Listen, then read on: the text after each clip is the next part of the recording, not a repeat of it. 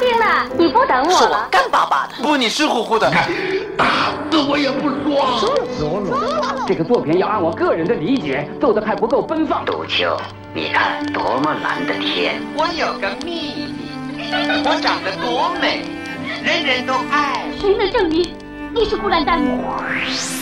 光影旋转的流金岁月，耳边重温的声声记忆，即使物换星移，年华不再，他们依然满怀温馨，沉淀着时代经典。光影时光机，穿越历史，让我们向经典致敬。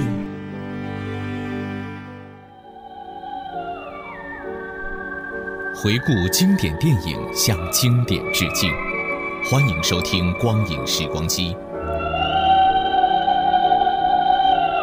本期节目，我们请您欣赏由长春电影制片厂拍摄、上映于1986年的国产电影《城市假面舞会》的录音剪辑。只要人一降生到人类社会，他那人生舞台的帷幕也就此拉开。千百年来，无论是著名人物还是平民百姓，都要在这个大舞台上穿梭亮相，寻找着各自恰当的地位，扮演着各自向往的角色。他们或者坦诚地裸露天性，或者精心地制造假面。或者真挚的倾吐爱恋，或者仇视的发泄不满，等，等真与假，善与恶，美与丑，爱与恨的经纬交错，明暗失度，正如一部水中月，雾中花的诗卷。就像原始人要用树叶去遮羞御寒，现代人则要为迎合世俗而乔装打扮。总之，舞会并非只限于舞台，生活中的舞会总在时时进行，其中假面舞会也屡见不鲜。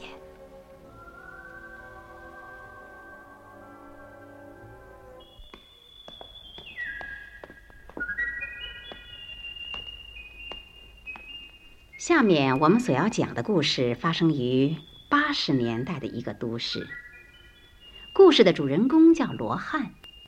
听了这个名字，人们一定会联想到寺庙中的罗汉塑像，会以为他有一番不寻常的经历。然而恰恰相反，这位罗汉是人，不是佛，也不是神。他略带棱角的脸上镶嵌着一对玩世不恭的眉眼。不仅相貌平平，而且职业也极其普通，管养断的水稻工。嗯，啊，给。小师傅，歇会儿，抽支烟。哎，好，不客气。喝汽水。啊，这壶样子挺怪啊。这叫响壶，是新产品。楼上住着一个诗人，他总忘了冲水。啊。工作并不起眼儿，可每个家庭都有用得着他的时候。这不，罗汉不仅被请进了门，还得了些实惠。这马桶啊，重吸气换。啊，请进屋吧。好好。嗯，那怎么办呢？呃，到我们管养段去一趟，登个记，先排上号。排号？啊。啊，里面坐。好。哦，呃，小师傅，请抽烟。来。哎，好好。嗯，那要等多久啊？哎呀，多久啊？这事难说了。去年我们家来了个远房亲戚，需要动手术，光排号就等了八个月。帮帮忙吧，小师傅。亲戚得的是癌，八个月没到，人死了。那你谈这个？啊。哎，这不好谈。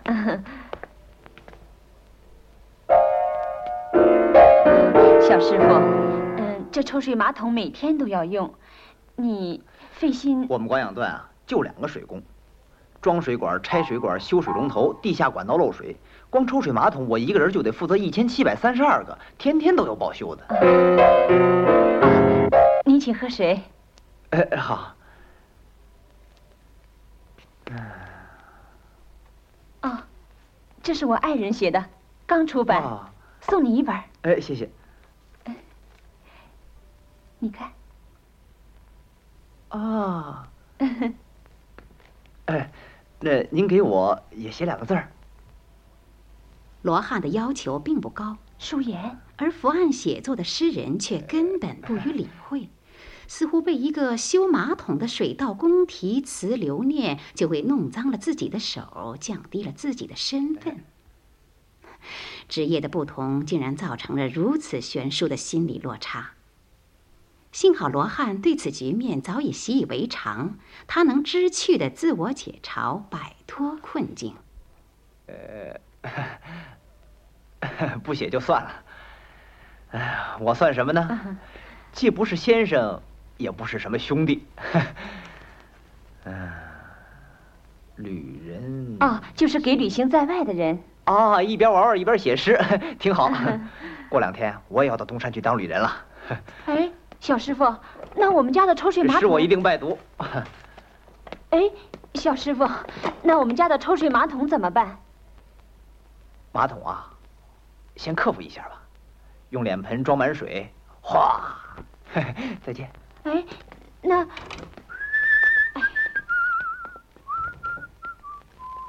悠然自得，风度翩翩，反倒使诗人夫妇俩感到难堪窘迫。这位诗人名叫舒言，是《太阳周报》的编辑。诗人、编辑，这些高雅的名称使舒言的视野只局限于文字和标点的排列组合。此刻，他与妻子正面对一首三百多行的长诗而犯愁。你看看，一篇用诗写的绝命书，没有署名，只写了一个二十二岁的姑娘。我常常坐在岸边，看着那些带笑的船，缓缓地飘过湖面，铺开白色的湿布。二十二岁，生命的路已经走到尽头。哎，写的倒挺有文采。才二十二岁，就把生命看得这样灰暗。说不定已经死了。是啊，他不愿意留下地址，说明已经下了死的决心了。一个生命，一个二十二岁的生命，我们已经有过一次了。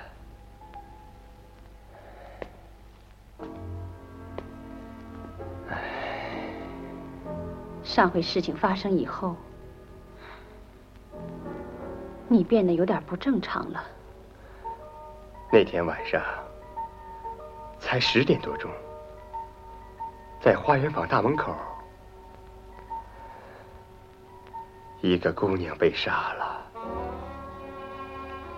姑娘喊了好几声，我们都听到了。你，你不应该拖住我。好了，我们不能换个话题吗？墙上的血迹怎么也洗不掉。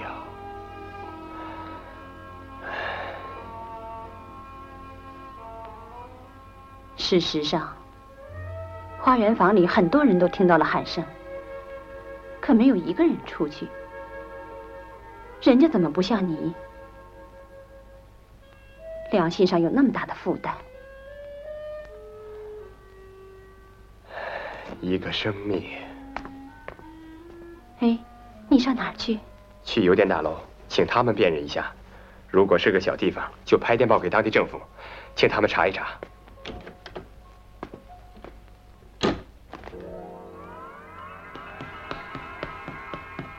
诗人在为他人的生死操心，罗汉则在为自己的爱情忙碌。命运奉献给他一位在银行当出纳的女友平分。此时，罗汉来银行找平分，东张西望的神色，与随随便便的牛仔服，不由得引起了治安员的高度警惕。你干什么？呃，问我啊？存款取款呢？呃，存款，存款到那边签单子啊。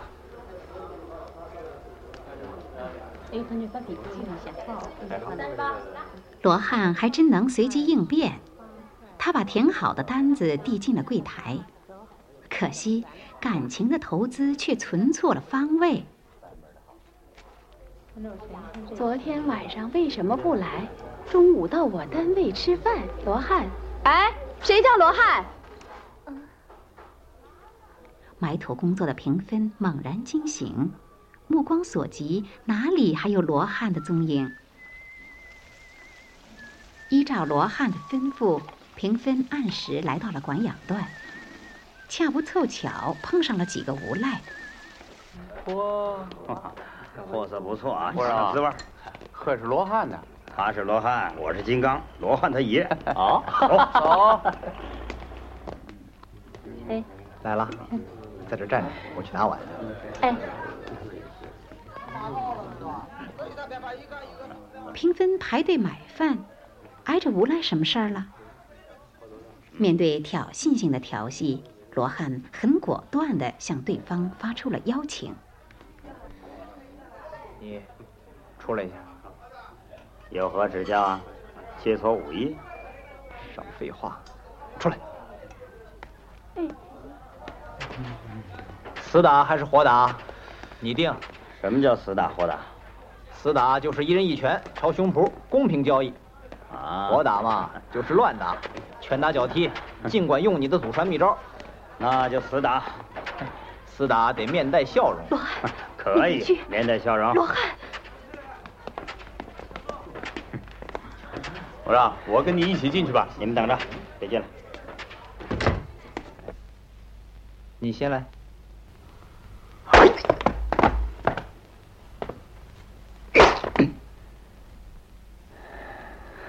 你一拳，我一拳，既不能偷袭，也不能胡来。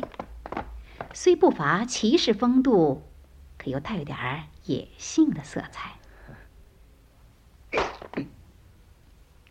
也许罗汉的胸脯还能抵挡拳头，可姑娘的心灵是不堪一击的。开门，罗汉，让开！哎哎。夜色降临了，都市里的喧嚣声也趋于平息，这给一对对幽会的情侣留下了安静的场所，他们可以尽情的拥抱热吻。此刻，罗汉却独自徘徊，等待着女友平分的到来。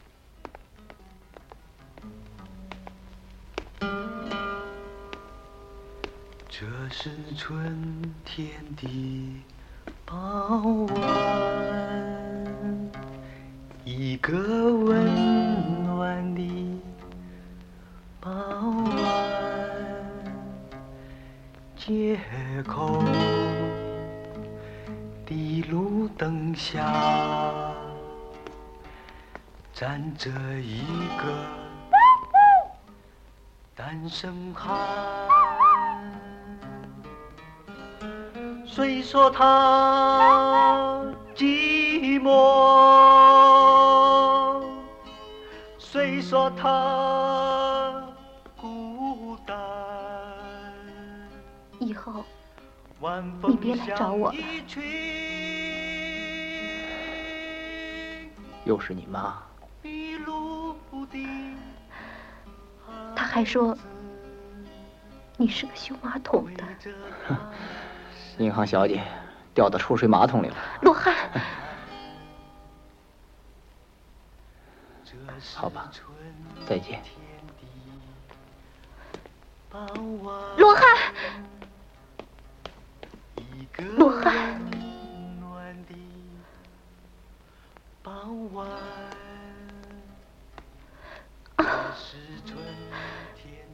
你在使劲的抱抱我。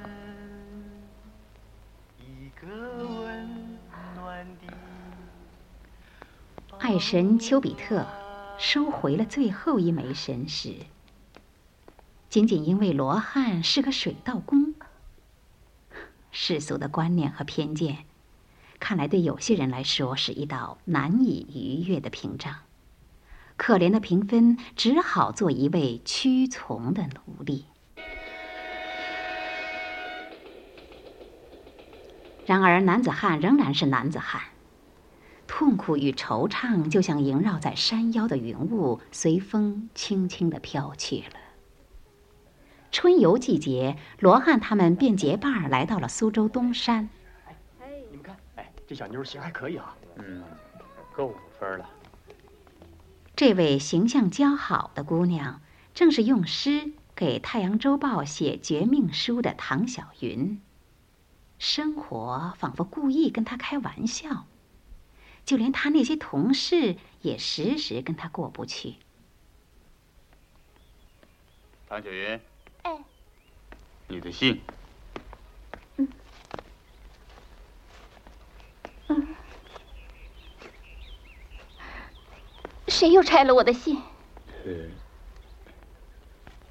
又不是情书，哼，这种信我都能背出来。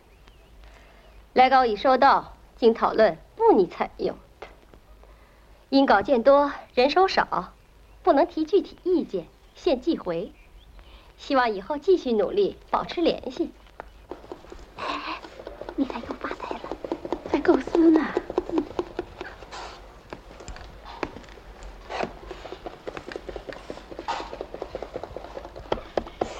小云，工作的时候别构思了。没有。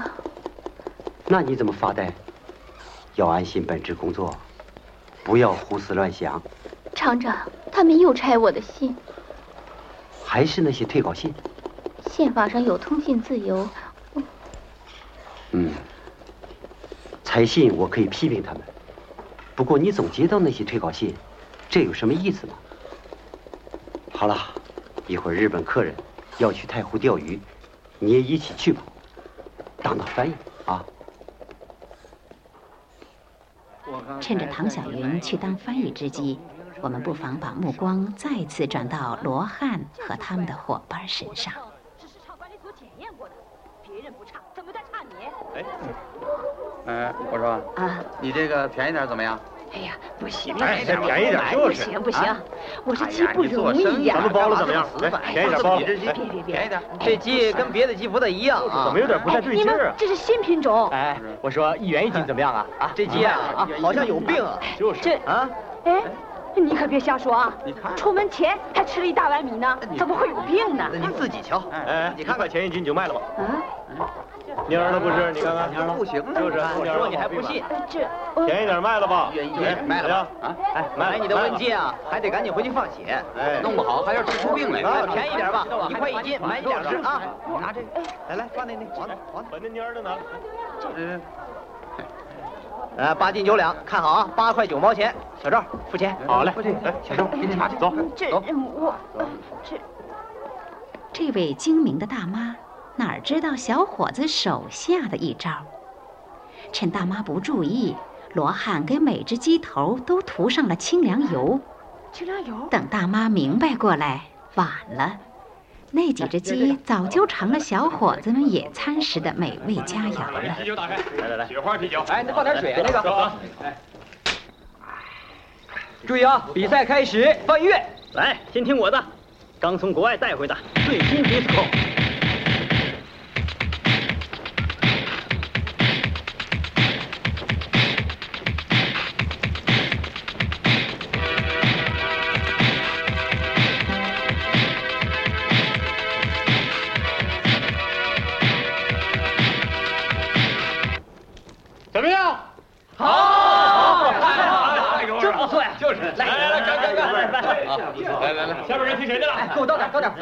谁的？哎，给，听听我的。好，你好才好哪好？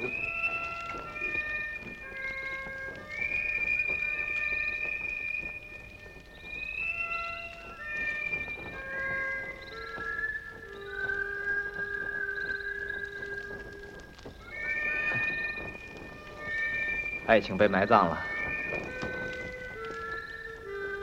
罗汉奉献的这一曲，发泄了他失恋的痛苦和对爱情的悼念，而被埋葬的又岂止是爱情？与此同时，唐小云正在自己的家里重演着黛玉焚稿，他亲手埋葬着自己曾经执着追求的事业。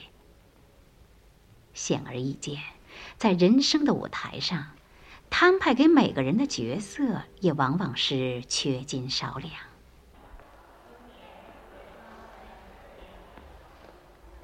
周末已过，假日已完，踏上归途的小伙子似乎油香未尽。候车室里那位端坐着的姑娘，便又成了罗汉他们注意的目标。哎，谁有本事把他逗笑？哎，我去。他们当然不会知道，这位身穿洁白裙装、神情中透出一丝悲凉的姑娘，就是唐小云。任凭小伙子们绞尽脑汁使绝花招，唐小云仍是不屑一顾，只是低着头，一味的在笔记本上写着什么。罗汉，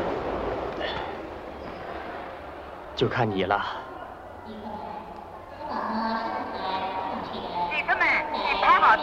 马上就要检票了。罗汉，检票了，快走吧。行行，别拉东西啊，拿这个。哎，我的包呢？这儿呢。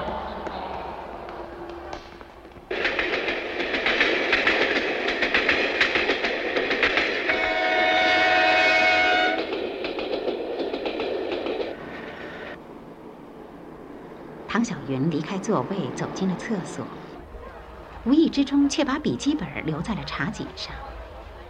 罗汉便下意识地翻开了它。方敏，当你读到我的这封信，我也许已经生活在另一个世界上了。几年前，父亲病死了，留下我一个人。高中毕业没考取大学，我就想到过死。我坐在工厂古老的织机前，觉得自己像个出土文物。后来，你来到我们小镇，我们相识了。从此，我的生活中出现了一股力。我把少女最纯洁的心献给了你。你匆匆走了。留下几本海涅、普希金、新月派的诗集，带走了我的心。你不再有音讯，曾使我恢复生活希望的那股力，竟永远的消失了。此后，写诗成了我的救命稻草。我向十几个不同刊物投稿，没想到是同一种措辞的退稿信，我完全绝望。几天以后，你会收到我的一张照片，就算是最后一面。汤小云。一种不祥的预兆袭击了罗汉，同情心与责任感相互交织，他三脚两步冲到厕所门前，连砸带踹，以致周围的人都产生了困惑。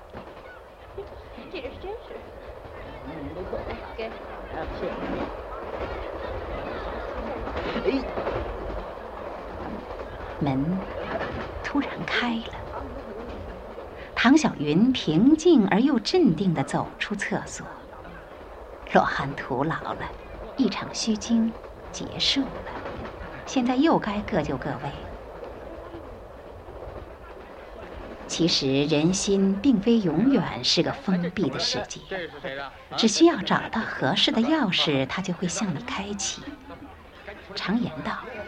眉头一皱，计上心来。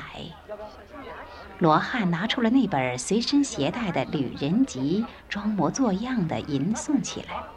顺着牵牛花长长的藤蔓，我找到了这片土地，故乡。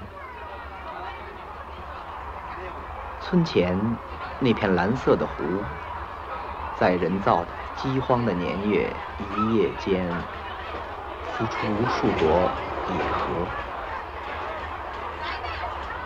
满湖的藕救了一村人的性命，使我过早的、持久的信任童话。那个池塘前抓蜻蜓喂鸡的孩子，迷茫的望着我。难道我不该放走他的蜻蜓？罗汉啊，罗汉，你有心想引起别人的注意。无意中却在给自己制造假面。你也喜欢诗？您怎么知道？看得出来，你身上有一种诗人特有的东西。您刚才念的是舒言的《故乡印象》，听说最近出了他的一个集子。你怎么知道的？我看过出书预告，叫《旅人集》。啊，还能写得更好一些。我很喜欢他的那种真诚。这首《故乡的印象》，我并不十分满意。怎么？这不是客气。您是？我是说。您是舒言。嗯。你是《太阳周报》的吧？嗯。啊。以后，你可以把诗寄给我。您愿意？帮助我啊！那我直接寄到《太阳周报》，您收。呃，呃不，你不要直接寄《太阳周报》。呃，我们的工作呢，流动性比较大，经常要出外当当那个那个旅人什么的。嗯，你寄给我一个朋友吧，让他转给我。您朋友叫什么？叫罗汉。罗汉。干嘛？这个名字挺滑稽的。啊，这本书送给你，做个纪念。谢谢。哎，我给你写两个字儿，呃，把我的，呃，不，把罗汉的地址也写给你。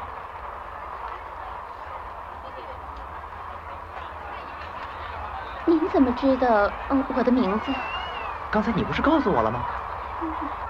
我说了吗？说了。肯定说了，是人都这样吗？从这朗朗的笑声中可以看出，唐小云那颗凝冻的心灵开始了复苏。